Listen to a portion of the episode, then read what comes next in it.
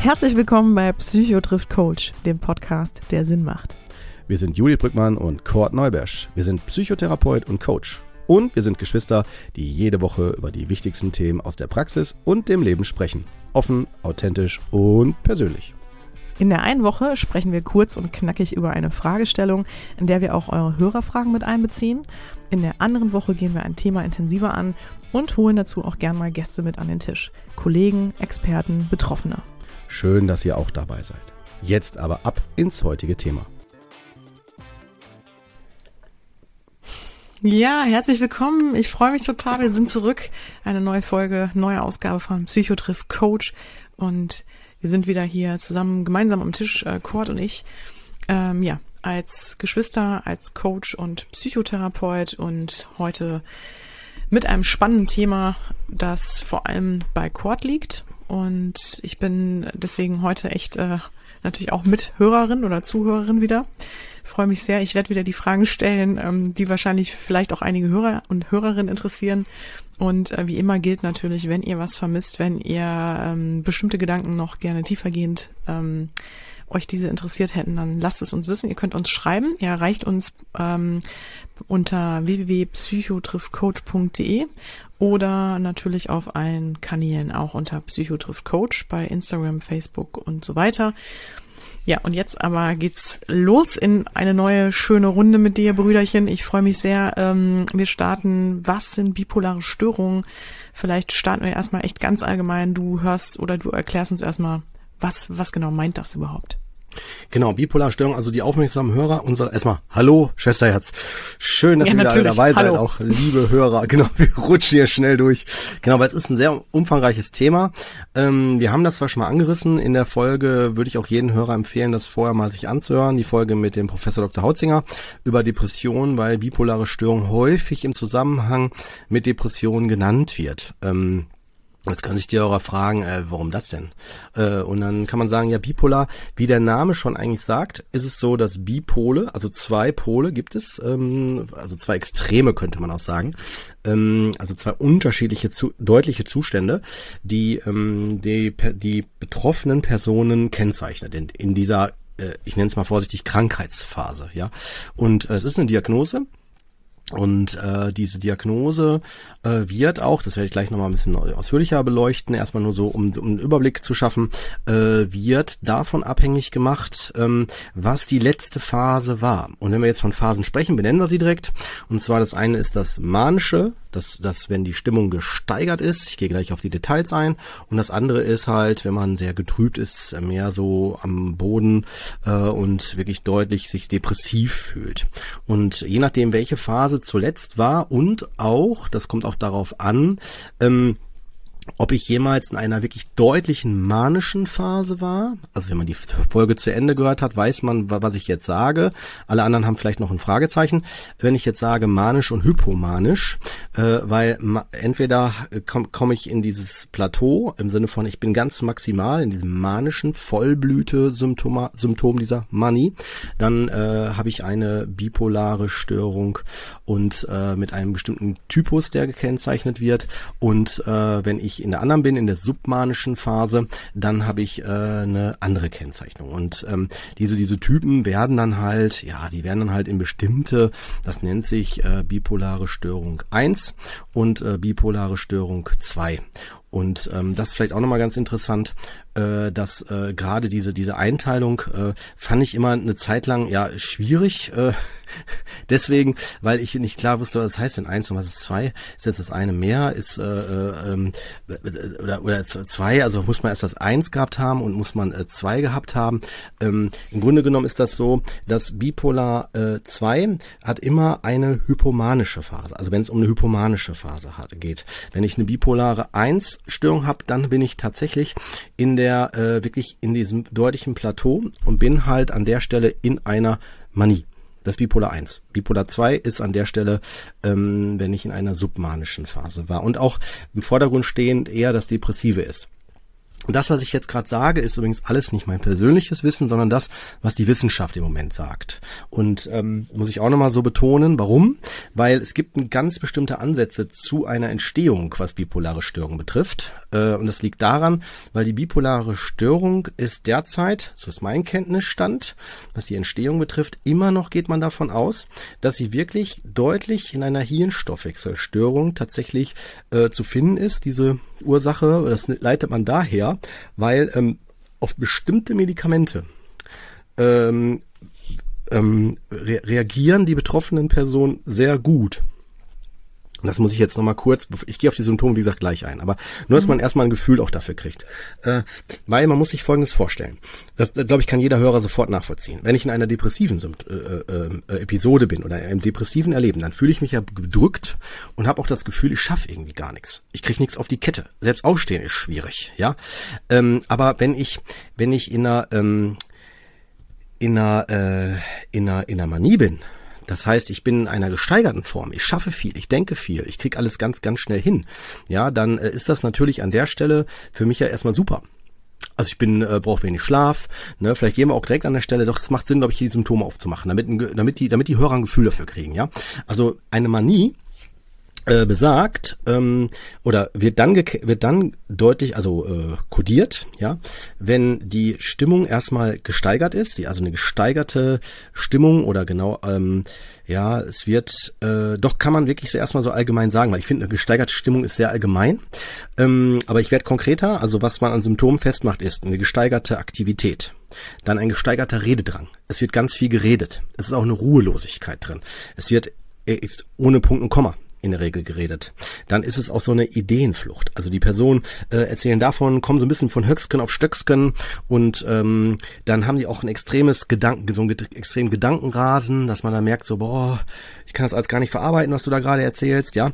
Und ähm, ist auch so, dass halt an der Stelle auch vor allen Dingen das jedem erzählt wird. Also kommt der nächste rein, ja, oh, machst du schon gehört, und dann, es wird also so, äh, also als wenn jeder sofort sehr nah einem steht und also wie auch soziale, ich sag mal soziale äh, Grenzen und so werden auch häufig häufig ignoriert. Also das kann dann sein, dass die in, die in die Kneipe kommen und dann sagen so, ey hier, ich lade euch alle ein, ja, und ich kaufe direkt jedem Handy und also es ist so alles sehr ähm, ohne Grenzen, so kann man das sagen, ja. Dann äh, auch eine verminderte Schlafbedürfnis, ja, also dass die kaum schlafen müssen und überhöhte Selbsteinschätzung auch, dass sie dann denken, die könnten die Welt retten, könnten Bäume ausreißen, ja, die kriegen alles hin, alles kriegen die auf die Kette und äh, sind auch recht schnell ablenkbar dadurch. Also kommt neuer Reiz, zack, sind die weg und äh, oder springen auch im Gedankengang. Also sobald neuer Impuls kommt, äh, machen die den Gedanken gar nicht zu Ende, reden nicht zu Ende und gehen sofort in das nächste Thema rein. Und äh, ist auch wirklich so ein Wechsel in den Aktivitäten. Also das kann sein, dass die an der Stelle plötzlich irgendwas anfangen und zack, dann gehen sie sofort in die nächste rein. Ja, haben vielleicht auch an der Stelle ein gesteigertes Libido, dass sie dann an der Stelle auch tatsächlich mit jedem, also dass man denkt so, oh, ich mag denjenigen und schon schwupp hänge ich dem an der Lippen oder äh, sagt vielleicht willst du mit mir, ja, oder ne, denkt dann auch so direkt, ich gehe mit dem mal, verschwind mal mit dem auf auf der Toilette, ne, und äh, solche Sachen, ne, alles, was ich übrigens erzähle und sich vielleicht jetzt so ein bisschen für Nicht-Betroffene eher schon fast äh, witzig wie in so einer Comedy oder oder so ein Slapstick eher sich anhört, als wenn man so auf äh, so doppelte Geschwindigkeit stellt, ja, ist tatsächlich für die Betroffenen in dem Moment Alltag.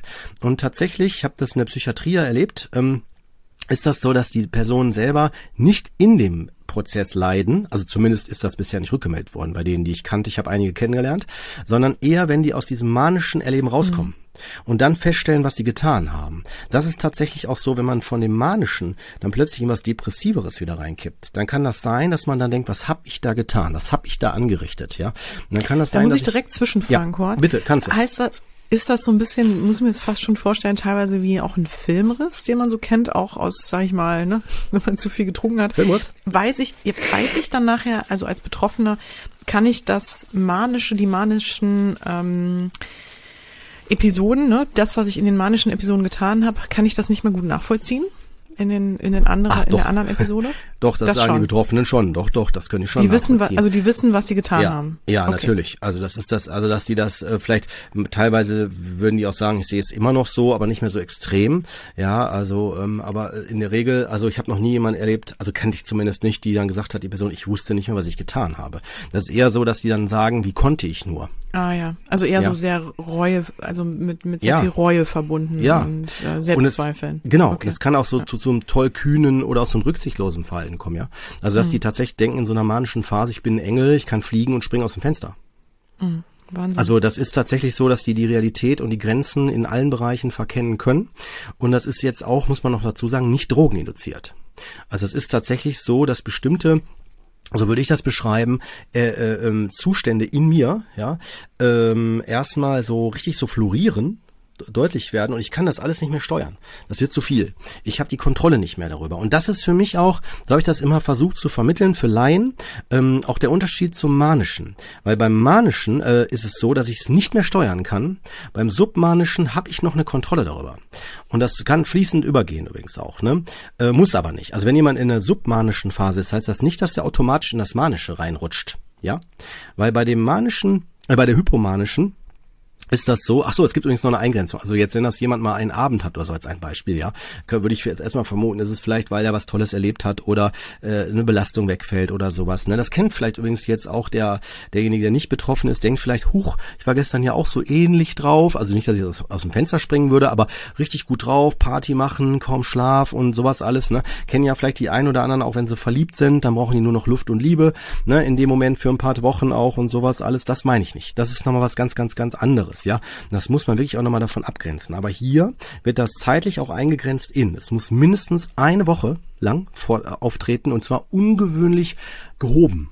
Nicht etwas, was, weil ich gerade eine Prüfung geschafft habe, verliebt bin oder sonst was, sondern was irgendwie so von jetzt auf gleich, ja, oder so, ne? Und auch, dass es wirklich auch, ähm, also wirklich wie eine richtig deutliche schwere Beeinträchtigung ist. Also dass das Umfeld sagt, boah, es ist hier voll über den Strich. Ja, also es ist jetzt hier, also ich kenne dich zwar, dass du vielleicht schon mal sonderbar bist oder anders bist, aber das ist jetzt echt übern Strich. Viel zu, viel zu krass, ne? Dass man schon mal sagen würde, so, hast du Drogen genommen oder was ist los mit dir, ne? So muss man sich das dann vorstellen.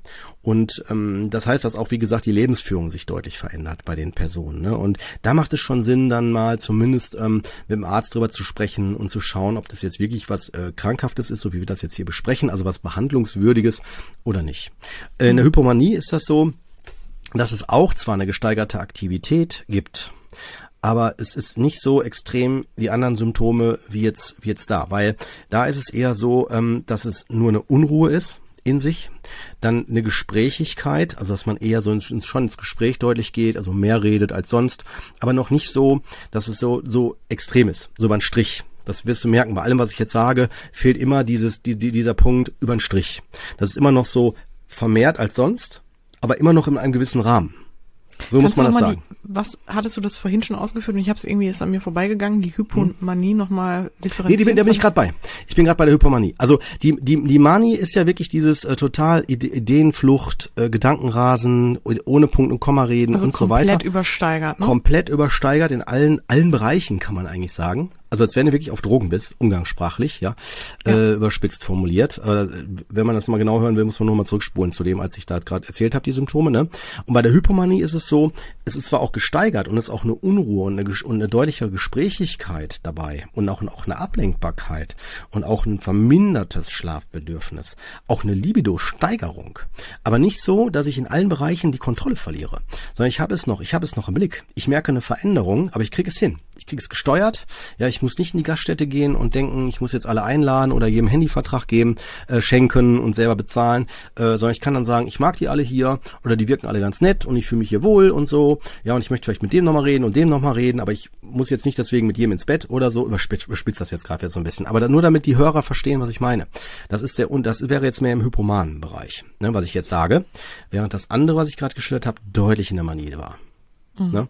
Okay. Und ähm, und das ist auch so, dass es hier auch an vier aufeinanderfolgenden Tagen sein muss. Diese gehobene, also bei der Hypomanie jetzt, ne, in dieser gehobenen äh, äh, Situation und dass die ähm, die Lebensführung oder diese Aus, Auswüchse auch nochmal erkennbar sind im Außen. Also wenn das jetzt zum Beispiel zu einer Person dazugehört und man sagt, so ist die Person eigentlich immer, würde ich nicht unbedingt direkt von einer Hypomanie sprechen. Dann würde ich eher sagen, das gehört zu der Person. Das ist eine vielleicht auch eine Persönlichkeitseigenschaft. Und jetzt wird's auch spannend, weil jetzt könnte man sich ja fragen, Moment mal, äh, was ist denn jetzt, wenn die Person schon immer was Hypomanisches hatte? Woher weiß ich denn, ob das nicht dann, äh, ob die nicht schon immer eher was Hypomanisches hatte, als jetzt, dass es eine Persönlichkeitseigenschaft ist? Und wie will ich das voneinander abgrenzen? Das ist richtig, könnte man zu Recht die Frage stellen. Die würde ich beantworten damit, dass die Betroffenen vielleicht ähm, das am würde ich jetzt wirklich behaupten, am besten das einschätzen können wenn sie ehrlich zu sich selbst sind. Ich erkläre gleich nochmal, warum man, warum das Ehrlichsein gar nicht so leicht zu beantworten ist. Das sage ich gleich nochmal. Ich markiere nur gerade schon mal die Situation, damit man gleich, wenn ich das erkläre, sofort versteht. Ähm, und zwar, die Person, würde ich behaupten, können das am deswegen am besten selber einschätzen, weil man merkt, wenn sich meine Stimmung verändert. Also ich merke, wenn ich, wenn ich plötzlich anders drauf bin. Das kennt ja, denke ich, jeder Betroffene, auch wenn er verliebt ist von sich. Ich glaube, das kann man gut damit vergleichen. Wenn ich verliebt bin, merke ich auch, dass ich plötzlich weniger Schlaf brauche, weniger trinke, esse. Ich kriege das ja mit. Und ich merke auch, dass dieser Zustand ein anderer ist. Und ich kann ihn schon unterscheiden von meiner Persönlichkeit. Das möchte ich nochmal damit halt betonen. Ne? Mhm. Genau. Aber das heißt also, ich versuche das mal in nochmal so vereinfachte Worte zu packen. Das heißt, die Hypomanie ist mehr oder weniger der etwas reduziertere, die reduziertere Form von der wirklich ausgeprägten Manie, ne, wo es halt sehr ja. übersteigert ist. Ja. Und ähm, danach kommt dann oder oder darauf folgt dann häufig die Depression, ne, oder die die ja, also die ne, die andere Seite, die Kehrseite der Medaille, sage ich mal. Oder ja. wie muss ich mir das auch vorstellen, Cord? Ist das immer ablösend, also immer wieder ablösend oder gibt es bei den Betroffenen auch durchaus mal normale Phasen? Genau. Also es ist so, dass es äh, ähm, nicht ein, ein einheitliches Vorgehen gibt. Es gibt auch da, ohne es jetzt so kompliziert zu machen, aber es gibt sogar noch Fachbegriffe dafür, wie schnell sich was ändert. Also zum Beispiel der Wechsel. Ja, dann spricht man von Rapid Cycling oder Ultra Rapid Cycling. Das würde bedeuten, dass innerhalb von äh, ja innerhalb von Stunden, ja, oder auch je nachdem, was für was für eine Schnelligkeit, entweder innerhalb von Tagen oder innerhalb von Stunden sich was verändern kann. Das gibt es tatsächlich. Aber die meisten, die ich kennengelernt habe äh, in der Klinik, ähm, das war ähm, eher so, dass die ähm, nicht innerhalb von Stunden oder Tagen, eher über Wochen das verändert, dass sich das verändert hat ja und äh, dass tatsächlich die Betroffenen jetzt werde ich auch nochmal gehe ich mal in so ein, ein wertendes Thema rein äh, dass die Betroffenen Schwierigkeiten haben sich das einzugestehen warum weil das Depressive findet jeder doof also ich habe noch nie einen getroffen, der gesagt hat, äh, boah, depressiv war immer cool. Ja, weil da hatte ich mal Ruhe. Ne, Im Gegenteil, die fanden das eher belastend. Und vielleicht gehen wir nochmal kurz, also ich würde die, die, die Hörer jetzt eh empfehlen, sich die Folge mit Professor Dr. Hautzinger sich auch nochmal anzuhören, die wir da gemacht haben zum Thema Depression. Wir haben auch FAQ dazu gemacht, nochmal zu Depression. Das war direkt die Folge danach. Ne, also die beiden Folgen lohnen sich ergänzend dazu anzuhören. Ich gehe nur kurz nochmal auf das Depressive, diese depressive ähm, Phase, diese, diese, diesen Bereich, diesen bipolaren, diesen, diesen äh, einen Bereich, nochmal gehe ich jetzt drauf ein. Und das muss man sich vorstellen, dass es wirklich zu einer depressiven Stimmung kommt. Also wirklich so ein, äh, man kommt nicht mehr aus dem Bett. Das kann sein, am, am Vortag war ich noch super gut, habe nochmal alle eingeladen ne, und war äh, irgendwie, hatte noch gefühlt mit jedem zweiten Sex oder so. Ich spitze das gerade absichtlich, damit die Hörer wissen, was ich meine. Also was für ein Extrem, das ist jetzt nicht so. Also wenn jetzt jemand eine Manie hat, ja, möchte ich nochmal bitte alle Hörer jetzt darauf hinweisen, ne? Heißt das nicht, dass die jetzt mit jedem ins Bett gehen oder so, ne? Oder dass man jetzt denkt, oh Gott, was ist das denn hier? Ne, sind die jetzt alle sozial äh, äh, schwierig oder also so im Sinne von, ähm, muss ich jetzt davon ausgehen, dass das alles nur noch ein Desaster ist, ne? Da möchte ich jetzt erstmal erstmal in erster Linie alle schützen, aber jetzt möchte ich die Betroffenen von, Bipo von, von Personen bipolarer Störung jetzt ansprechen. Bitte, bitte, bitte, alle die entweder Ehefrauen, Ehemänner vom, von, von, von Partnern mit einer bipolaren Störung, diagnostizierten bipolaren Störung, holt euch Hilfe. Äh, warum? Weil ähm, das ganze Umfeld automatisch mit belastet wird und äh, gerade bei so einer Manie, wie ich jetzt gerade dargestellt habe, kann man sich vorstellen, ist das mega anstrengend. Also es ist so anstrengend, dass die Betroffenen sich äh, nicht selten nach ein, zwei Phasen oder so wirklich überlegen, ob sie sich trennen. Und so Trennungen sind häufig dann an der Tagesordnung, wenn man das nicht mehr verpackt kriegt. Also es ist dann zu viel. Da möchte ich jetzt keine Angst schüren. Ich möchte einfach nur damit deutlich machen, dass ihr genauso als Betroffene so das Recht habt, auch Kinder, von, von Betroffenen, ja. Ich habe in meiner Klinikzeit, äh, wenn Personen mit einer bipolaren Störung bei mir waren und ich die begleitet habe, ähm, sowohl als Krankenpfleger als auch als äh, Psychologe damals zu der Zeit und Psychotherapeut, äh, habe ich immer Angehörigengespräche angeboten. Als Krankenpfleger durfte ich das nicht, aber da habe ich mit Angehörigen halt gesprochen, ne. Aber sobald ich in der Therapeutenebene war, ähm, habe ich das auf jeden Fall angeboten, habe immer auch Angehörigengespräche gemacht. Da hatte ich mal einen Fall, wo die Partnerin dabei war oder der Partner und die Kinder, ne, und das war extrem extrem entlastend, ne? wenn jemand anders plötzlich ein Fachmann nochmal spricht, ähm, worauf man achten sollte oder was wichtig ist oder dass man überhaupt, ein, ähm, dass man die hört und dass die gesehen werden. Das entlastet nicht nur die Betroffenen, also die Angehörigen meine ich jetzt, ne? so, von denen ich jetzt gerade zuletzt jetzt geredet habe, sondern auch die, die diese Diagnose haben, weil die merken ja selber spätestens im Depressiven, was sie auch machen. Also was das Umfeld auch belastet wird. Ja, es ist für die Betroffenen extrem selber auch belastend. Also sie merken das ja selbst. Ja. Mhm. Und ähm, Ansonsten ist das Depressive, diese Phase so wirklich vergleichbar mit einer klassischen Depression. Eine Depression wäre dann, wenn wir jetzt in der, in der Sprache der Bipolarität, bipolar, zweipolisch, ne, also beide Extreme, sprechen, wäre quasi die Depression alleine, ohne dass ich das andere Extrem habe, dieses manische oder submanische, äh, hätte ich eine Mono, Monopole, nein, nicht Monopole, Uni, danke. Unipolare, unipolare Depression. So spricht man das, wenn man die gleiche Kodierung wie bipolar im, im, im, zur Abgrenzung meine ich jetzt. Ne? Ich hoffe, ich habe jetzt nicht die Hörer alle verwirrt. Du bist noch im Ball, ne, Judith, oder? Ich bin noch da, ja klar. okay, also um es zu verstehen, was ich meine, weil wenn man jetzt da steht, es gibt Depression und es gibt unipolare Depression, dann ist das beides das gleiche, nur mit dem Unterschied, dass das unipolare deutlicher darauf hinweist, dass hier automatisch ausgeschlossen wird, dass es eine eine Manie oder eine eine Submanie, äh, Hypomanie Entschuldigung, Submanie würde von der Wortbedeutung her, ich benutze absichtlich den Begriff, Submanie heißt unter, unter einer Manie. Und das heißt ja dann hypomanisch, also Hypo unter Manie.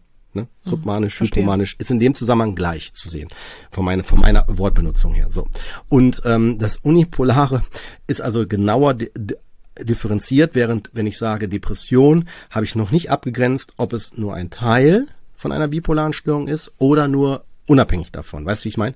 Also deswegen, damit man mit den Griffen besser klarkommt. Okay.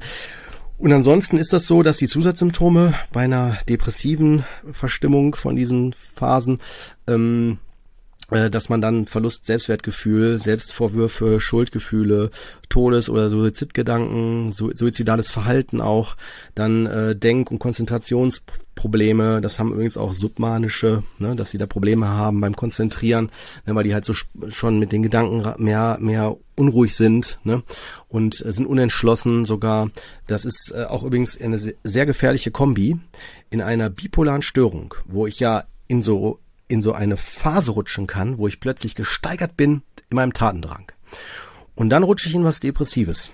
Dann kann ich ja plötzlich nicht mehr, ich, bin ich ja nicht mehr so handlungsfähig. Da bin ich ja und bin auch noch unentschlossen. Mhm. Das bedeutet jetzt, stell dir vor, Jult, das ist wie eine Kanone, die du lädst, ja. Das ist jemand suizidal und sagt, ich will nicht mehr leben. Ja und hat Suizidgedanken. Das ist auch etwas, was man mit als erstes lernt, äh, sowohl als Arzt oder Psychiater werdend, als auch als Psychotherapeut. Wenn jemand mit einer Depression kommt und man der wird auf Antidepressiva eingestellt, dann sollen die bitte darauf aufpassen, äh, dass die gut begleitet werden und aufgeklärt werden in der Phase, wenn die sich stabilisieren aus der Depression heraus. Weil wenn die noch die Suizidgedanken haben und auch suizidales Verhalten zeigen und die werden jetzt plötzlich handlungsfähiger in der Manie also in dem, Ma nicht, nicht, dass man automatisch, übrigens, wenn man aus einer Depression rauskommt, bei einer bipolaren Störung, rutsche ich nicht automatisch in eine Manie. Es ist mhm. nicht so wie so ein Kippschalter. Immer okay. nur das eine oder das andere. Eine, andere. Das muss nicht so sein. Das erkläre ich gleich noch. Ja, aber ähm, aber dennoch ist es so, dass wenn ich noch in diesem Erleben bin von Suizidgedanken und suizidalem Verhalten, dann kann ich bei, wenn mein, meine Stimmung sich stabilisiert und gesteigert wird, ja, von durch die Medikamente, dass ich dann kann es sein, dass ich plötzlich aus der Unentschlossenheit in eine Entschlossenheit gehe und dann eventuell sogar auch dann versuche mich umzubringen. Deswegen Wahnsinn. müssen die Personen gut aufgeklärt werden und entsprechend auch gut begleitet werden. Genau, es ist auch übrigens nicht selten so, dass äh, Personen, die häufiger in diese Phasen kommen, äh, schon nach einer Zeit dann auch einen Betreuer haben. Also dass sie sich betreuen lassen. Das bedeutet, dass eine andere Person für meine Gesundheitsfürsorge in erster Linie dann zuständig ist, weil der dann für mein Wohl äh, aufpasst und dann auch entscheiden kann. Weil wenn ich in einer Manie bin, ja, und sage, jetzt will ich aber hier das und dies und jenes und bin Engel und will aus dem Fenster springen oder was auch immer, dann ist es wichtig, dass eine andere Person sagt, nee, Ich mein, lass mal lieber. Genau, lass mal lieber, ja. Und äh, die betroffene Person wird aber sagen, nee, ich will aber. Ne? Wenn, wenn die nicht in der Manie ist, sagt die das vielleicht anders. aber ja, ne, nicht in der Manie. Aber Kurt, nochmal zurück so zum hm? Anfang. Wie kann ja, das überhaupt, wie kann das überhaupt dazu kommen? Wie, also was sind deine Erfahrungen oder was sind da eventuell aktuell der, ne, was ist da so Status quo Wissenschaft? Ähm, du, du sagtest gerade, das hat schon auch bio, also ist vielleicht auch biochemisch zu erklären, ne? Oder neurologisch, ähm, neurowissenschaftlich zu erklären, dass da irgendwie, ja, auch Fehlfunktionen vielleicht im Gehirn stattfinden oder Stoffwechsel ähm, Schwierigkeiten da sind. Ähm, oder würdest du jetzt sagen, was du so erlebt hast, das kann vielleicht auch andere Ursachen haben. Hat das auch was mit dem Typ zu tun, mit dem Typen Mensch? Hat das mit anderen Themen noch zu tun, vielleicht Herkunft oder was auch immer?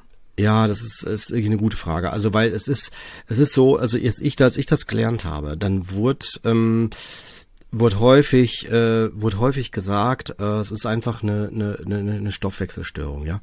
Und ähm, das ist tatsächlich ähm, schwierig. Ich finde das schwierig. Äh, ich meine, ich, es stimmt, das gebe ich fairerweise zu, ähm, dass es Medikamente gibt. Wenn du die ähm, gibst, dann ist die Wirkung äh, super. Also ich werde mal deutlich. Also wenn jemand in einer Manie ist, ja, wo er wirklich ganz krass abgeht oder Hypomanie geht genauso. Und ähm, der ist zum Beispiel, ähm, also macht einen Job, ja, wo der das braucht.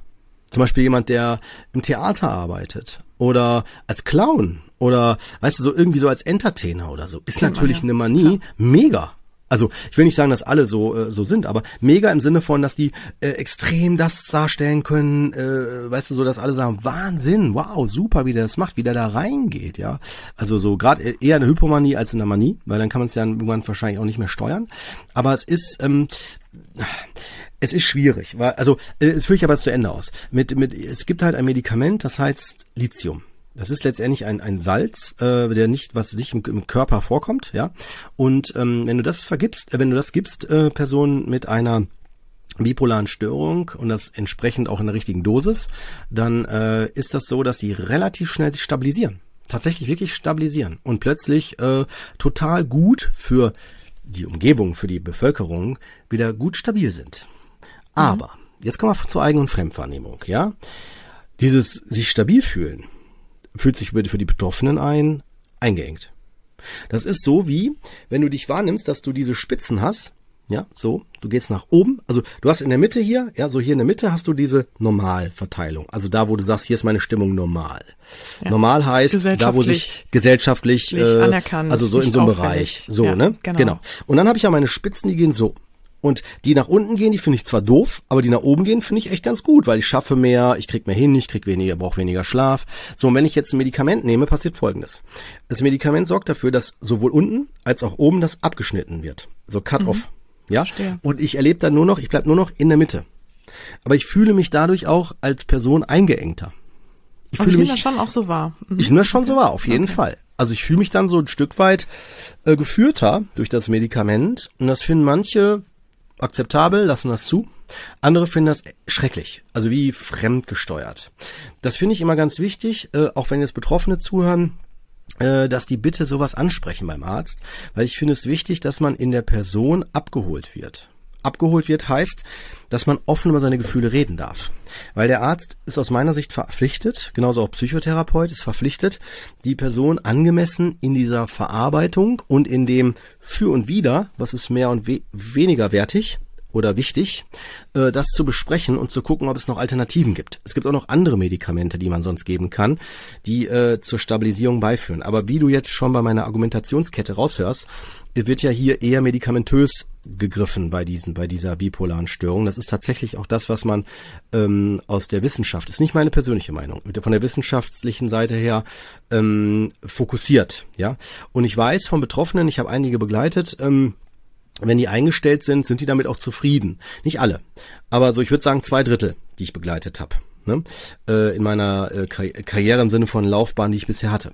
Und ähm, die haben tatsächlich dann gesagt, das ist für mich absolut in Ordnung. Also ich habe es akzeptiert, damit zu leben, so würden die es, glaube ich, formulieren. Und das ist für die auf jeden Fall äh, jedenfalls ähm, sagen vor allen Dingen die, die schon länger mehrere Phasen hinter sich haben. Die, die zum ersten Mal das durchlebt haben, sagen das vielleicht noch anders. Die sind vielleicht noch rebellischer, ja, oder sagen, nee, will ich nicht. Aber die, die schon gefühlt 10, 15, 20 Jahre mit der Erkrankung dann rumlaufen, die sagen dann, ja, ist auf jeden Fall äh, weniger problematisch, wenn ich jetzt in so einem Bereich geführt werde, ne, als äh, irgendwie den Partner verlieren, Probleme mit Kindern haben, wenn ich welche habe, ne, und so weiter. Und es kommt natürlich auf meine Lebensphase an. Bin ich 20, bin ich 30, bin ich 40, habe ich Familie, habe ich so, ne, hängt ja alles damit dran. Und ähm, es wird also neben diesen, ich nenne es mal biologischen Faktoren, die ich jetzt gerade hier anspreche, ja, äh, werden auch genetische Faktoren diskutiert. Und du weißt ja, oder die Hörer kennen mich ja, äh, die jetzt mich kennen, wissen, ob ich zur Genetik stehe, bei psychischen Störungen. Ne? Wobei ich auch ganz klar sage, da bin ich subjektiv. Ne? Ich lasse mich gerne überzeugen. Also wenn jemand sagt, hier Kurt, ich kann dir da Besseres sagen, äh, höre ich gerne zu. Wobei ich generell auch immer wieder die aktuellen, auch wissenschaftlichen Studien über Fachzeitschriften, da kriege ich ja diverse regelmäßig zugeschickt, auch immer gerne mir durchlese. Aber bisher haben die mich immer noch nicht alle überzeugt. Nicht, dass ich mich nicht überzeugen lassen will, aber der, der, der, wie sagt man, der Prozentsatz der Erklärungsansätze ist für mich nicht ausreichend, um zu sagen, ja, super, jetzt bin ich, gehe ich mit. ne? mhm. Also es ist immer noch zu stark diskussionswürdig, deswegen lasse ich mich da leider noch nicht mit äh, davon überzeugen. Ne? Aber äh, genau. Und ähm, man sagt zum Beispiel aber, und das ist eigentlich auch eine plausible Sache, um es genetisch abzuleiten, wenn beide Elternteile betroffen sind, ja, beide Elternteile eine bipolare Störung haben, dann liegt das Erkrankungsrisiko bei 50 bis 60 Prozent. Das zum Beispiel äh, ist jetzt von der Wissenschaftsseite her sehr hoch. Für mich überzeugt mich das nicht, weil wenn es genetisch alleinig erklärt werden müsste, würde ich sagen, müsste es bei 100 Prozent liegen. Warum? Weil beide haben es ja. Ich krieg jeweils von beiden 50 Prozent. Ist die Wahrscheinlichkeit müsste ja dann bei 100 liegen, dass ich das auch kriege, wenn beide das ja auch hatten. Also so zumindest die Wahrscheinlichkeit so. Wenn das nur noch bei 50 bis 60 liegt, ist das schon sehr hoch im psychischen Bereich. Also keine Frage, ja. Also es ist schon eine sehr hohe Übereinstimmung. Also, ne, also müssen wir Kirche schon im Dorf lassen. Aber es ist dennoch äh, für mich nicht alleinig erklärbar, dass es genetisch ist. Der Professor Dr. Hautzinger hat ja auch gesagt in der Folge, da war es zwar auf, auf das rein Depressive äh, ähm, gemünzt, ne? Ähm, und zum Manischen hat er ja auch gesagt, ist es nochmal so anders zu betrachten, aber er hat ja auch gesagt, dass man nur von einem Teil davon ausgeht, also von diesem äh, ähm, multimodalen Entstehungsmodell, dass es mehrere Aspekte gibt, die das äh, erläutern. Das ist tatsächlich auch der aktuelle Stand ne, für die Entstehung. Und äh, ja, es gibt verschiedene Behandlungsarten. Ich kann dir sagen, Judith, die meisten äh, bleiben lange Zeit unentdeckt also wo man vielleicht weiß, du musst dir vorstellen, in der Gesellschaft, wenn einer plötzlich äh, eher in das Hypomanische geht, dann ist der plötzlich äh, fleißiger, macht mehr, weißt du so, weil kann man auch quasi mir unterstellen. Weißt du, wie ich meine? Wenn ich dann mal höre, du machst hier so drei Podcasts und machst noch dat und dat und dat, ne? Und noch parallel nebenher, ne, äh, Hätten würde ich sagen. Mal eine Erklärung, wäre gar nicht so schlecht eigentlich. Auf jeden Fall, ne? Könnte man, könnte man sagen, ja weiß, ne? Vielleicht steckt da da was hinter, ne? Also ich äh, meine, dadurch, dass ich ja immer viel Selbsterfahrung mache und schon hinschaue und ich denke, ich bin jetzt hier der Schlaue und weiß alles, ähm, äh, wissen wir das bei mir auf, aus anderen äh, Gegebenheiten, wo es herkommt, ne? dass da auch verschiedene Ansätze gibt, aber dass das Manische nicht im Raum steht, aber dann kann ich da in dem Zusammenhang auch schon direkt aufmachen. Ähm, da könnte man, könnten auch äh, spitzfindige Hörer jetzt denken, ja gut, Kurt, was du jetzt sagst, ne, jetzt sagen wirst, äh, könnte ja auch darauf hindeuten, dass du da einfach nur von dir auf andere schließt. Ne? Wenn ich nämlich jetzt sage, dass äh, ich der Überzeugung bin, dass es andere Erklärungsmodelle auch gibt, die äh, solche Verhaltensweisen äh, erläutern können, erklären können. Zum Beispiel Traumata oder eine hohe Sensitivität oder und auch das ist ja komplexes Thema ne? oder eine hohe Begabung eine hohe Intelligenz oder äh, dann kann es sein oder natürlich auch klar eine, Sto eine Stoffwechselveränderung auf jeden Fall ne? dass vielleicht irgendwelche Erkrankungen körperliche Erkrankungen das noch mit begünstigen ne? dass ich da ähm, irgendwie sensibler darauf reagiere oder das was ja bisher wissenschaftlich angenommen wird vielleicht ja auch doch trotzdem zutrifft aber das ist nach wie vor betrachte ich als skeptisch und eher älteres Wissen also das was aus meiner Sicht auch ähm, überhol zu äh, was heißt zu überholen ähm, zu aktualisieren ist. Aber da möchte ich damit möchte ich bitte nicht mich falsch verstehen, liebe Hörer nicht sagen, dass das, was ich jetzt sage, ist ja nur eine Hypothese und eine Behauptung, äh, mehrwertig ist als das, was die Wissenschaftler sagen. Das ist nur meine persönliche Sicht. Das möchte ich hier an der Stelle nochmal ganz klar betonen.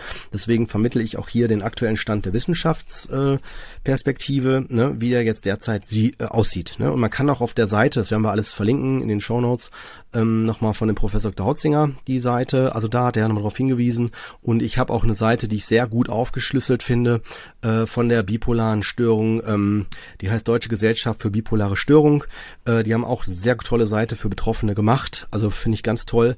Ähm, Würde ich auch empfehlen, auch nochmal da hinzugehen, auch für Betroffene oder auch Angehörige. Ne? Mhm. Genau. Aber jetzt zur Behandlung. Also das heißt, weil ich gerade deutlich machen wollte, ja. Also wenn man, man könnte ja denken erstmal, wow, super, der kommt ja gut klar. Problematisch wird's nur, wenn der das nicht mehr steuern kann. Also wenn der plötzlich anfängt, ja, sein Vermögen zu verzocken.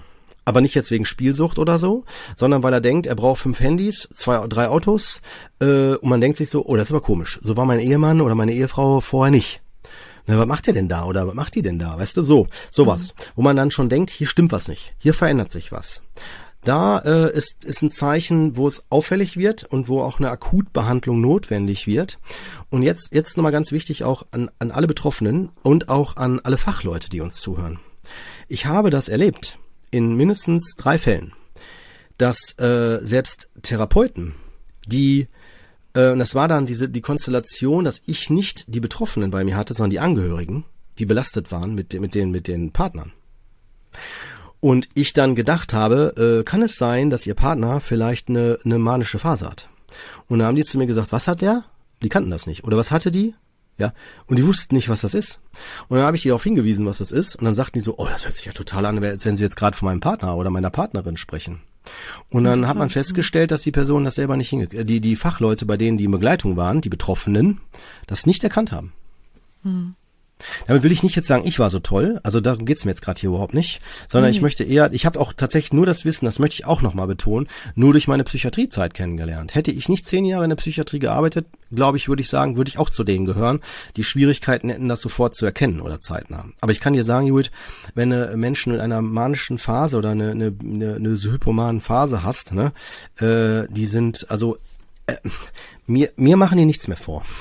Warum? Mhm. Ich mache mal ein Beispiel aus der Psychiatrie. Ja? Super gerne. Äh, ja, gerne. Also da, da gibt es eine Person, ich übrigens äh, total jetzt, ähm, ähm, äh, wie sagt man, ähm, neutralisiert, also äh, Klar. du weißt, was ich meine. Anon anonymisiert. Also, an, danke, anonymisiert, nicht neutralisiert, anonymisiert. In äh, dem so, Sinne auch, ja. In dem Sinne auch neutralisiert, genau. Klar. Ja, so gibt's nicht mehr erschossen, genau. Nein, aber worauf ich hinaus will, ist äh, neutralisiert, weißt du. Nein, aber Ziel neutralisiert. Nein, worauf ich hinaus will, ist, ähm, also eine Person, die dann sagte, ich will mehr Ausgang haben, äh, und weil ich will äh, in die Gaststätte oder ich will irgendwie jetzt äh, zum Autokauf oder was auch immer, ja.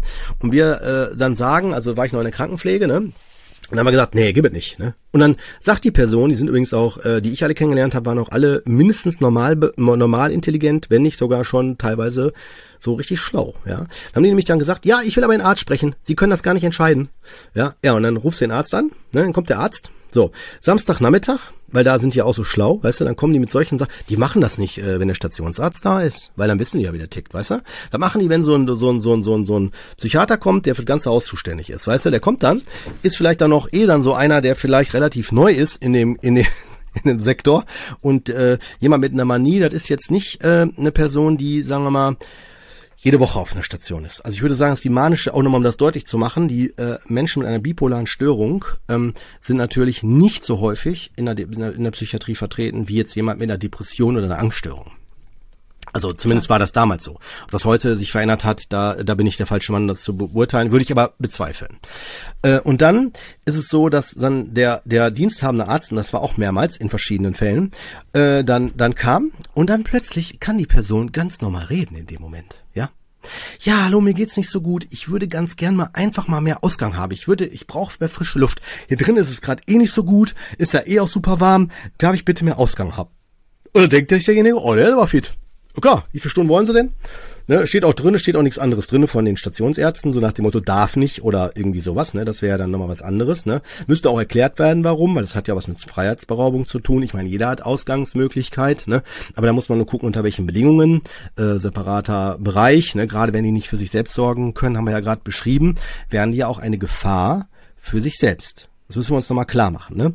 Wenn jemand in einer, Manie ist und zum Beispiel äh, äh, Gefahr läuft, aus dem Fenster zu springen, ja, dann äh, ist ja klar, dass der nicht einfach mal in den Ausgang geht und nach drei Stunden wieder nach Hause zurückkommen kann. Also das glaube das jedem Hörer, äh, glaube ich, klar, dass der in so einer Phase äh, eher eine andere Art von Ausgang braucht. Das heißt, dass jemand mitgeht. Ähm, und das muss ja organisiert werden. Und dann auf jeden Fall, dann hat, er, dann hat dann der Arzt gesagt, ja. Ne? Und da habe ich nur zum Arzt gesagt, darf ich mal mit Ihnen mal eben alleine sprechen? Oder so, ja. Oder ich habe denjenigen das schon vorher erklärt, ne, dass dann äh, gerade, das ist übrigens auch etwas ganz Wichtiges. Das geht nicht darum, dass man den, den, den beziert, den Arzt, sondern was ich jetzt hier gerade erkläre, ist letztendlich nichts anderes als, dass der Arzt auf dem aktuellen Stand gebracht wird, weil er hat ja auch das Recht, auf dem aktuellen Stand gebracht zu werden, weil er hat ja nicht sofort das Wissen von dem ganzen Haus. Weißt du, wie ich meine? So, und deswegen wird er da natürlich erläutert. Ich mache das übrigens auch, wenn der, wenn der Betroffene sagt, nö, nö, Neubestadt, können Sie auch gerne hier jetzt sagen ne? Da würde ich das auch natürlich vor den Betroffenen sagen, ne? Also auf jeden Fall, weil weil mir immer als Krankenpfleger auch wichtig war, dass der Betroffene auch ehrlich behandelt wird, ne? Da muss ich natürlich gucken, wie ich das formuliere, aber dass ich zumindest dann ehrlich formuliere und sage, ja, nee, der Herr oder Frau Y XY ist gerade in einer Phase, äh, wo die Symptome sehr stark sind, dann kann die Person natürlich sagen, nein, das stimmt nicht, ne? Und dann dann muss man halt dann aber ich glaube, es wird hier deutlich genug, um klar zu machen, dass ähm, die Person auch ähm, äh, die Möglichkeit haben, ein Stück weit was zu steuern, um ihren Willen zu bekommen und dass das auch schwierig ist, immer zu erkennen. Also vor allen Dingen in dem Fall, wenn man jetzt noch, jetzt rede ich ja gerade von Fachleuten, ja, also von Psychiatern und Krankenpflegern. Jetzt stell dir das mal im häuslichen Umfeld um vor, wo keiner sich auskennt. Ja, und dann sagt vielleicht dann der der Partner, äh, also der Betroffene sagt dann so, ich gehe jetzt mal ein Auto kaufen, ja, oder ich verkaufe mein Auto, ich will ein anderes. Und dann denkt man sich so, hä, was du erst vor einem Jahr oder zwei ein Auto gekauft? Ja, aber ich will jetzt ein anderes haben. Ne? Man denkt sich so, mhm. vielleicht wenn man auch das entsprechende Geld hat, denkt man sich so, ja okay, ist ja sein, sein Geld, seine, seine Entscheidung. Und dann lässt man das laufen. Ne? Und äh, erstmal in erster Linie, man denkt sich so schon so, was ist denn da los? Ne? Okay, wird es einen Grund haben oder so? Also dass das sofort erkannt wird, ist eher schwierig. Ja, mhm. also um das deutlich zu machen. Verstehe. Ne? Okay, gut. Na, es ist ein sehr äh, tatsächlich nicht so eindeutig und sofort erkennbares äh, ein erkennbarer Problembereich. Na, deswegen würde ich auch im Zweifel, wenn jetzt auch Hörer denken, hm, trifft das auf mich zu oder auf mein Umfeld oder eine Person aus meinem Umfeld, äh, holt euch bitte Hilfe. Also fragt ruhig nach. Also ihr könnt das machen. Äh, müsstet ihr dann, wenn ihr jetzt nicht wisst wo, äh, vielleicht erstmal bei eurem Hausarzt oder Arzt eures Vertrauens oder ihr meldet euch tatsächlich auch sonst bei ähm, bei äh, Nummer gegen Kummer kann man sich auch dran wenden. Ich könnte mir vorstellen, dass sie auch so Ideen haben. Ich will jetzt aber auch nichts Falsches erzählen. Kann ja auch sein, dass man vielleicht auch sogar ähm, bei, äh, ja, ich glaube, das kommt auch darauf an, wo man wohnt. Ja, ich würde aber tatsächlich sonst auch denken, dass man vielleicht bei der KV äh, Kassenärztlichen Vereinigung des, des Landes anruft, ne, oder Ärztekammer oder, äh, aber ich würde, glaube ich, als ersten Schritt den den behandelnden Arzt wählen, den eigenen den Hausarzt. Meistens ist ja die Familie bei dem Hausarzt auch, dass man der Partner eh dann dabei ist oder so, und dann kann man sich da nochmal beraten lassen. Genau. Gut, ja, das wäre so das. Und äh, übrigens, solche Sachen müssen auch gut begleitet werden. Und nochmal kurz erwähnt, für die, für die Personen, die die anderen Folgen von uns nicht kennen. Ähm, es ist so mit der Psychiatrie, da haben wir auch eine Folge zu mit dem ähm, Dr. Horn, Chefarzt Dr. Horn ja geführt, ähm, dass eine ähm, akut, in der Akutphase, dass man sofort behandelt werden kann. Natürlich, wenn ich jetzt, wenn ich mich frage, wo muss ich denn hin? dann muss ich zur ortsnahesten Psychiatrie. Und wenn ich in einer Stadt wohne, wo zwei sind, kann das sein, dass sie sogar nach Straßen sortiert sind. Da muss ich vielleicht da nochmal vorher anrufen. Im Zweifel muss die Psychiatrie das organisieren. Äh, wenn ich jetzt gerade Not habe und derjenige hängt schon fast am Fenster und will da rausspringen, dann rufe ich natürlich den Notarzt an. Ja, Also Notarzt, nicht den Notarzt 112. So. Ne? Und dann kann man das schildern und dann entsprechend die entscheiden dann, wer oder was dann da äh, auftreten muss. Ne? Ähm, also es geht wirklich um eine Akutversorgung und die Klinik ist auch verpflichtet, die die naheliegendste Klinik, die zuständige Klinik quasi, ist verpflichtet, äh, die Person auch zu behandeln. Wenn nicht und der Bedarf war wirklich notwendig, dann kommt die wirklich in Teufelsküche, die Klinik. Also die muss mhm. die Person aufnehmen. Die kann nicht sagen, wir sind voll. Ja, also die haben eine Aufnahmepflicht, wenn die zuständig sind für für den Wohnort, wo die Person wohnt. Ne? Mhm. Genau, das ist das. Und äh, die jetzt nochmal kurz vielleicht, das ist nicht unwichtig, das Thema. Äh, und zwar, ob ich ähm, auch äh, fremdbestimmt da bleiben muss. Äh, in einer Manie oder ähm, Hypomanie ist das nicht, ist häufig auch eine Frage, ob ich freiwillig in die Klinik gehe. Also wenn zum Beispiel das Umfeld sagt, du kannst nicht zu Hause bleiben, du tust dir was an oder du machst was ganz Schlimmes, du, du machst was, was du bereuen wirst und so weiter, ähm, dann kann es sein, dass die Person auch gegen den Willen in die Klinik muss. Das gibt es, so Fälle dann wären die quasi äh, per psychiatrisches Krankengesetz. Und das ist tatsächlich, das ist tatsächlich äh, bundesländerweise geregelt. Ich wir wohnen jetzt hier in Nordrhein-Westfalen, deswegen kann ich nur hierfür sprechen. Ich gehe aber davon aus, dass das, was ich jetzt sage, für alle Bundesländer zählt. Und zwar wird das psychiatrische Krankengesetz immer dann aktiv oder äh, tritt in, in, in, ähm, in Einsatz oder trifft dann zu, wenn äh, eine Eigen- oder Fremdgefährdung vorliegt. So ist das gesetzt. Und, äh, und zwar eine akute. Also wenn derjenige sagt, ich tue mir jetzt was an. Oder wenn er sagt, ich tue jemand anders was an, dann darf man gegen den Willen diese Person davon abhalten. Mhm.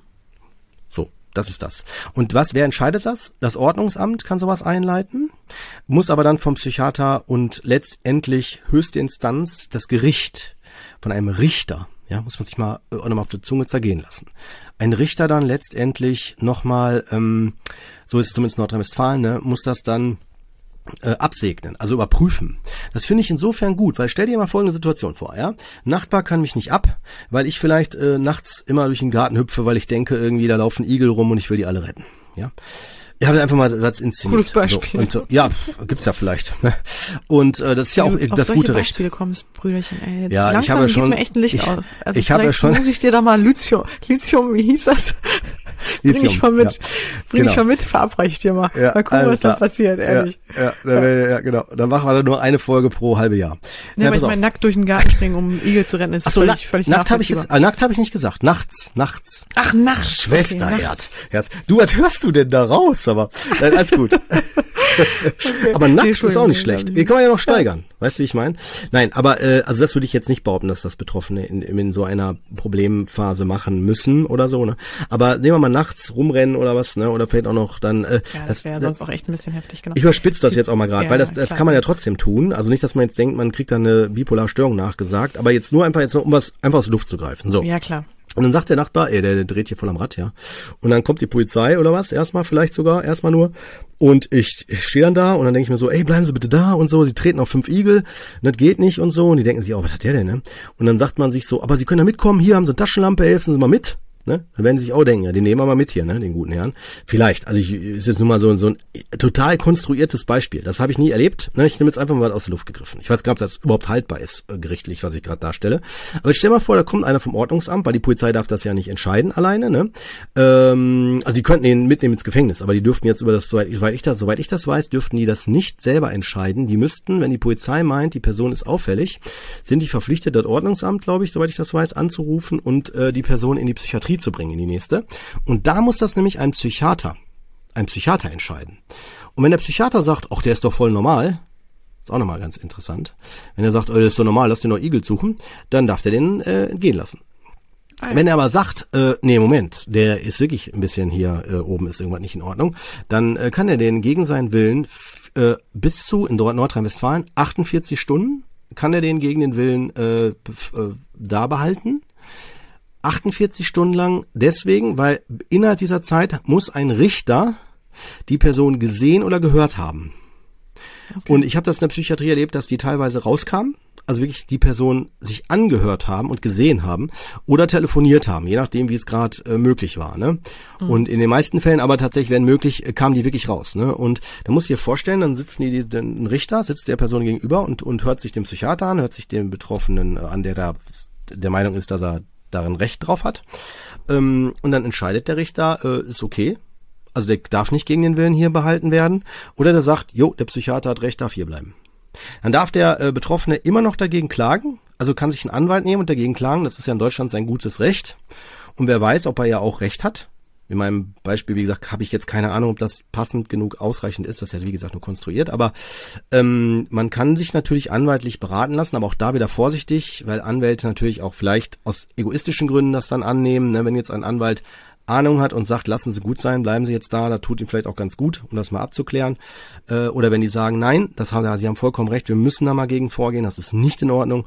Ähm, das ist immer eine Individualentscheidung, aber so ist das Rechtssystem. Und äh, so muss man sich das vorstellen tatsächlich. Mhm. Interessant. Ja, also von daher auch sinnvoll, macht ja auch, ne? Also definitiv.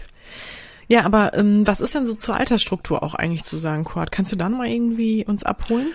Du meinst äh, Geschlechter, ne? Geschlechtereffekte? Mm, ja, oder halt genau Geschlechtereffekte, so ein bisschen sozio, äh, sozio mein Gott, demografisch, ne? Also was gibt's da? Gibt's da irgendwelche typischen ähm, tritt das zu einem bestimmten Alter immer auf, ne? Oder ähm, also äh, genau bipolare Störungen und genau wie Jetzt hattest du schon so leicht die Therapie angesprochen mit Medikamenten und so. Ist es denn auch so, dass die sich auch wirklich länger in psychotherapeutischer Therapie befinden oder? Ähm Ja, ich weiß, was du meinst. Also in der psychotherapeutischen Behandlung gehen die wenigstens. Die Rahmenbedingungen. Ja, ja, ne, äh, also, also ich sag mal so, die meisten sind beim Psychiater, ne? Äh, äh, und die äh, zu, zu Psychotherapeuten habe ich habe zum Beispiel nur welche bei mir gehabt in der Psychotherapie, in der Praxis, wenn die ähm, im Grunde genommen mehr psychoedukativ arbeiten wollten. Wie entsteht das? Wo kommt das her? Oder wie kann ich besser meine Symptome erkennen? Frühwarnsystem, System, ne? so dass man mehr so psychoedukativ sagt man daran arbeitet. Oder okay. dass man vielleicht sogar daran arbeitet, die die die Stabilität zu erhalten dass man also guckt, dass zum Beispiel Stress ist ja einer der Frauen, der, der Frauen, der, der Faktoren, wollte ich sagen, ähm, die ähm, das, das aufschlüsseln. Mhm. Aber äh, ja, ich, ich, da, ähm, das ist eher ein psychiatrisches Feld. Warum? Weil ja auch, die müssen ja psychiatrisch begleitet werden, wenn sie Medikamente bekommen.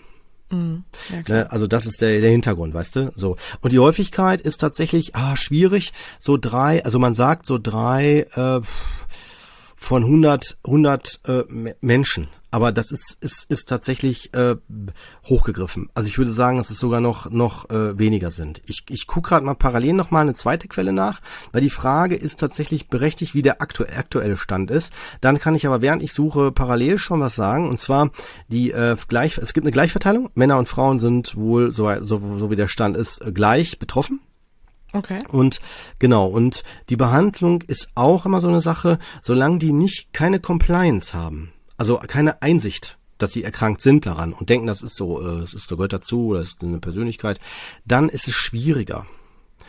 Ja, es ist also, das muss man auch nochmal vielleicht äh, sich klar machen. Und ich habe ja. ich habe mit bei Lithium übrigens ist es so, dass es häufig bei Manien wird das eingesetzt. Man muss natürlich gerade, wenn man mehr im, im depressiven Bereich ist, gerade so wenn man Bipolarstörung 2 hat, Störung 2, die äh, mit hypomanen Phasen und mehreren depressiven Phasen, dann geht es vor allen Dingen um äh, auch klar Stimmungsstabilisatoren, aber auch Antidepressiva klassischer Art. Ne? Also dass die da an eine Stelle in so eine Stabilität kommen, wenn wir jetzt wieder im psychiatrischen, im medikamentösen sind. Ja. Mhm. Genau. Dann, ähm, das gibt's noch, warte mal, ich guck grad mal. Ähm, was war noch? Du hattest gefragt, wann das auftritt, so zwischen 20 und 30 Jahren übrigens, ne? Ist ah, das so, also in der Zeit, es gibt auch welche, die schon im Jugendalter sowas schon mal haben, da würde ich aber fragen, kann es sein, dass vielleicht durch, durch andere Substanzen, also wie Alkohol, Drogen oder so mit ausgelöst worden ist, wenn ich zum ersten Mal Cannabis nehme oder irgendwelche chemischen Drogen oder sowas, dass ich dann dadurch eine erhöhte Sensibilität bekomme oder sowas, gibt's ja auch. ne, dass sie dann, dann die andere Körperwahrnehmung haben. Klar, ne, muss man dann natürlich dann auch gucken. Ähm, und äh, aber ich sehe jetzt nichts, nichts, was es jetzt nochmal anders darstellt. Ja, ich blätter das gerade mal durch auf deren Seite. Aber nee. Nee, also das ist tatsächlich, das steht die 3 von äh, 100. Okay. Finde ich aber fast schon zu viel, ehrlich gesagt. Tatsächlich, würde ich jetzt sagen. Mhm. Ja, das ja. ist äh, jetzt zu deinen, zu deinen Fragen in, an dieser Stelle. Ja, ja. Ganz interessant auf jeden Fall auch. Ja, aber was ich mir natürlich bei denen echt vor, wirklich schwer vorstelle, das hattest du ja auch schon angedeutet, ne, ist die Beziehungsstruktur ähm, oder ne, die oh, ja. Beziehungsgestaltung. Ähm, und der Kontakt, ne, dass man da halt auch wahrscheinlich Schwierigkeiten hat, also wahrscheinlich auch erstmal den Umgang mit sich selbst da gut hinzubekommen. Ne? Das ist ja wahrscheinlich Aufgabe Nummer eins. Und dann, ähm, wie, wie kriege ich es dann auch hin, eine gute Beziehungskultur in meinem Leben, ähm, ja, ne, irgendwie zu, oder die überhaupt zu integrieren. Ist, kannst du ja. dazu was sagen? Ist das denn möglich, die ähm, Patienten, Patientinnen da zu begleiten und denen auch eine gute Aussicht zu liefern? Also, oder äh, überhaupt, also ist jetzt wirklich ganz naiv gesprochen, ich kenne mich da ja nicht aus. Also, oder ist das, sagst du, gar nicht unbedingt so ein Problem, wenn man dann auch gut eingestellt ist, medikamentös und so? Also wenn man gut medikamentös eingestellt ist, würde ich sagen, hat man schon die Möglichkeit, relativ lange stabil zu sein. Erst wenn sich, sag mal, bestimmte Umstände im Leben verändern, ja, also gravierende Leben, äh, Dinge im Leben wie Todesfälle oder ähm, äh, vielleicht auch, das muss man vielleicht auch noch wissen. Ähm, Gerade bei ähm, bipolarer Störung ist mein Kenntnisstand, dass man die Medikamente ein Leben lang nehmen muss. So ist der aktuelle okay. Stand. Wie gesagt, ist nicht meine Meinung, ist der Wissenschaftsstand. Ähm, und die Medikamente, die man dann ein Leben lang nehmen muss, äh, wirken natürlich teilweise stärker auf den Körper. Und dann kann das natürlich zu körperlichen äh, Folgeerkrankungen führen. Aber auch das ist jetzt nicht bei jedem und immer gegeben. Da sollte man wirklich tatsächlich das mit dem Arzt besprechen. In der Regel ist es auch so, dass die Ärzte einen gut darauf vorbereiten, also sollten die zumindest, ja, mhm. auf jeden Fall. Und ähm, ja, es, ich, ich würde behaupten, dass das äh, also gut stab zu stabilisieren ist, wenn es mal medikamentös gut eingestellt ist. Setzt aber voraus, das ist meiner Meinung nach auch das, was ich selber übrigens erlebt habe, dass die Compliance hoch ist. Das heißt, dass sie das akzeptieren, verstehen, dass sie wirklich Hilfe brauchen und auch je nach Phase und so, äh, auch je nachdem auch wie das Umfeld ist, ob die Vertrauenspersonen haben, die sie da unterstützen, Partner oder was auch immer, äh, das ist auch nochmal so ein Schutzfaktor, ein Resilienzfaktor, ja, also ein gutes soziales Umfeld, St Stabilität an der Stelle, ne, ähm, das macht halt natürlich auch was aus, wie, wie stabil jemand bleibt. Aber ich glaube, das machen wir uns nichts vor, ist aber, glaube ich, auch bei jedem Menschen. Also wie gut unser Stabil, unser Umfeld ist, ne? Und uns schützt und stärkt und so. Ist ja auch wichtig, ne? Das stimmt, definitiv. Ja. Ja, sehr spannend auf jeden Fall, ja. sehr interessant. Mhm. Okay. Das Thema der Häufigkeit lässt mich jetzt gerade nicht mehr los, doch. Das wollte ich gerade nochmal eben gucken, aber ich finde keine andere Zahl. Also gerade nichts, was äh, ja. Mhm. Hm. Ja, gut, nee, aber ansonsten, also ich fände natürlich nochmal interessant, so Therapie, Aussicht oder auch, ähm, was, hast du da auch wirklich Betroffene schon begleitet, Cord, oder kannst du da auch nochmal was zu sagen? Ähm, Ne, also, obwohl, ich meine, eigentlich. Habe ich ja schon gesagt. Schon, ja, ich ja, habe es alles gesagt. Also Medikamente ja. habe ich ja gesagt und Therapie, wann und wie und so. Genau, ja, also stimmt. das hatte ich ja schon gesagt, ne? Ja. Ja, tatsächlich. Ja, dann würde ich sagen. Ja, also ich wenn du nichts zur Abgrenzung. Hast. Nee, ich überlege mich gerade, haben wir noch was hier? Jetzt bin ich, pass auf, bin ich in Leitlinien. Das ist vielleicht nochmal ganz interessant. Ne? In den Leitlinien der äh, von Mai 2020 angepasst für bipolare Störungen. Ne? Hier steht, ähm, bipolare Störung tritt mit einer Lebenszeitprävalenz, das heißt die Anzahl der bestehenden Erkrankungsfälle über die Lebensverlauf im Verhältnis zur Anzahl der Personen der Bevölkerung von etwa drei Prozent, also kommt das hin, häufiger auf als früher angenommen. Also drei Prozent. Okay. Hm? Okay, ja, interessant. Äh, das ist nochmal der Prozent. Und dann ist sie von einer, hier, so ist von einer Lebenszeitprävalenz, also dass das einmal im Laufe des Lebens auftreten kann, ja, äh, bei fünf Prozent. Okay, interessant. Und die Inzidenz äh, betrug in einer repräsentativen Bevölkerungsstichprobe junger Menschen, äh, also 14 bis 24, in einer Zeit von zehn Jahren 2,9 Prozent für manische, 4 Prozent für hypomanische und 29,4 Prozent, das ist schon viel, für Depressive. Ne? Und mhm. äh, genau 19 Prozent für Subdepressive. Also das heißt, dass die noch nicht das depressive Bild gezeigt haben, also Teile davon schon, ne, dass es so äh, deutlich wird. Und jetzt können wir ja mit dem Begriffen ja umgehen. Hier steht noch unipolare Depressive und bipolare Erkrankungen. Ha! Jetzt kann das jeder Hörer von der ganzen Folge weiser, was damit gemeint ist. Begann somit häufiger bereits im jugendlichen oder jungen Erwachsenenalter und als Ursache, das ist vielleicht nochmal interessant, äh, steht hier multifaktoriell, wie wir gerade gesagt haben. Das ist einfach das, was wir äh, gesagt haben. Und Prognose ist auch hier, dass äh, ein größerer Teil der Patienten erleidet einige wenige Phasen äh, und dann ähm, wenige bleiben in so einem Wiedererleben drin, also zehn Prozent bleiben in so einem längeren Erleben drin und die Behandlungsmöglichkeiten sind gut, genau. Oh ja, das ist doch schön. Ne? Und dann für häufig wiederkehrende Episoden steht hier nochmal äh, junges Erwachsen, äh, Ersterkrankungsalter, dann weibliches Geschlecht steht hier wohl, so ist der Stand. Äh, gemischte Episode, schwerwiegende Lebensereignisse, gut, das ist ja eh ein Faktor für fast alles oder für alles, psychotische Symptome, insuffizientes Ansprechen auf Phasen, prophylaktische Therapie. Das heißt, dass ich halt, wenn ich Medikamente bekomme, äh, die meine Stabilität, also gerade wenn ich so Phasen habe, wo das mal so äh, ausströmt, also die Symptomatik. Und ich habe Medikamente, die genau das äh, vorwegnehmen sollen, die schon im Vorfeld das, das schützen sollen, dass ich halt, dass das nicht wirkt. Insuffizient heißt, es wirkt nicht. Also dass das spricht nicht an. Das wäre auch nochmal ein Risikofaktor. Und halt, wenn der Wechsel sehr schnell ist. Also wenn ich in einer ganz kurzen Zeit, von, innerhalb von Tagen schon in den anderen Zustand rutsche, also zu stark bin. Und für einen chronischen Verlauf ähm, ist es so, also wenn es chronisch heißt, dass es über eine lange Zeit, vielleicht auch dauerhaft, also immer wieder mal wiederkommen kann, ne, ist, wenn ich häufige Episoden habe und ähm, wenn ich inadäquate Coping-Strategien, also so Bewältigungsstrategien habe, da wäre unsere Resilienzfolge ganz gut für, ne, die wir dazu gemacht haben. Resilienz ist ja Coping auf eine Weise. Ne, wie kann ich anders damit umgehen? Und insuffizientes, das heißt also nicht hilfreiches, nicht, nicht ausreichend schützendes Ansprechen auf akut äh, auf Akuttherapie, also wenn das nicht hilft. Ne? Und eine schlechte Compliance, das hatte ich ja gesagt. Also wenn ich nicht äh, äh, verstehe, wenn ich keine Einsicht habe, dass ich Hilfe brauche und wenn ich sogar noch, das ist übrigens tatsächlich, kann ich hier ausdrücklich auch bestätigen, steht hier komorbider Substanzmissbrauch. Also wenn ich weiterhin Drogen nehme oder andere Dinge nehme, obwohl ich schon Symptome habe, dann ist das wirklich ein Faktor, der es automatisch verschlimmert. Ne? Ja, und Klar, ja. Und der letzte Punkt, Komorbidität mit anderen psychischen oder somatischen Erkrankungen. Also wenn ich eh schon was anderes habe, was mich belastet, kann das auch nochmal den chronischen Verlauf begünstigen. Aber all das ähm, klingt plausibel, will ich jetzt auch nicht verwässern damit.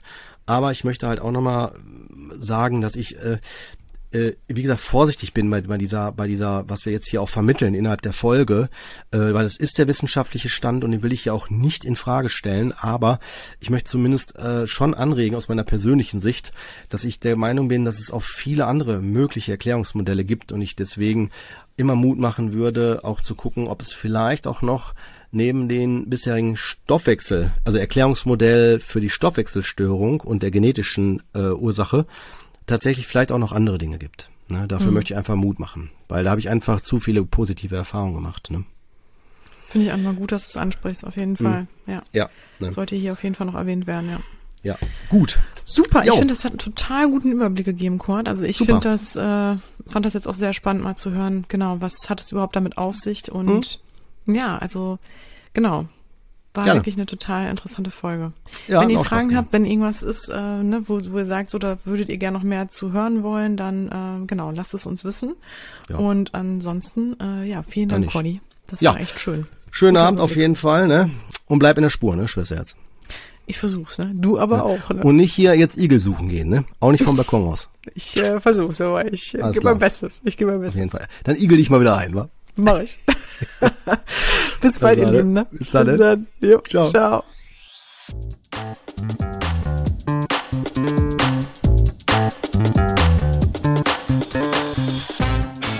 Das war Psychotrift Coach, der Podcast, der Sinn macht. Wir möchten euch damit unterhalten, inspirieren, informieren und bewegen.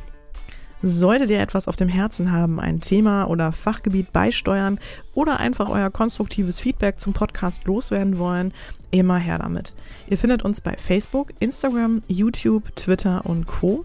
oder unter psychotriffcoach.de. Dort bekommt ihr auch immer alle aktuellen bzw. weiterführenden Informationen zu unseren Folgen und Gästen. Wir danken euch von ganzem Herzen für euer Ohr und freuen uns, wenn ihr unseren Podcast bei iTunes mit ein paar lieben Sternen bewertet, über die sozialen Netzwerke teilt oder einfach mit Freunden und Bekannten darüber sprecht. In diesem Sinne, bis zum nächsten Mal, ihr Lieben. Wir freuen uns drauf. Yeah.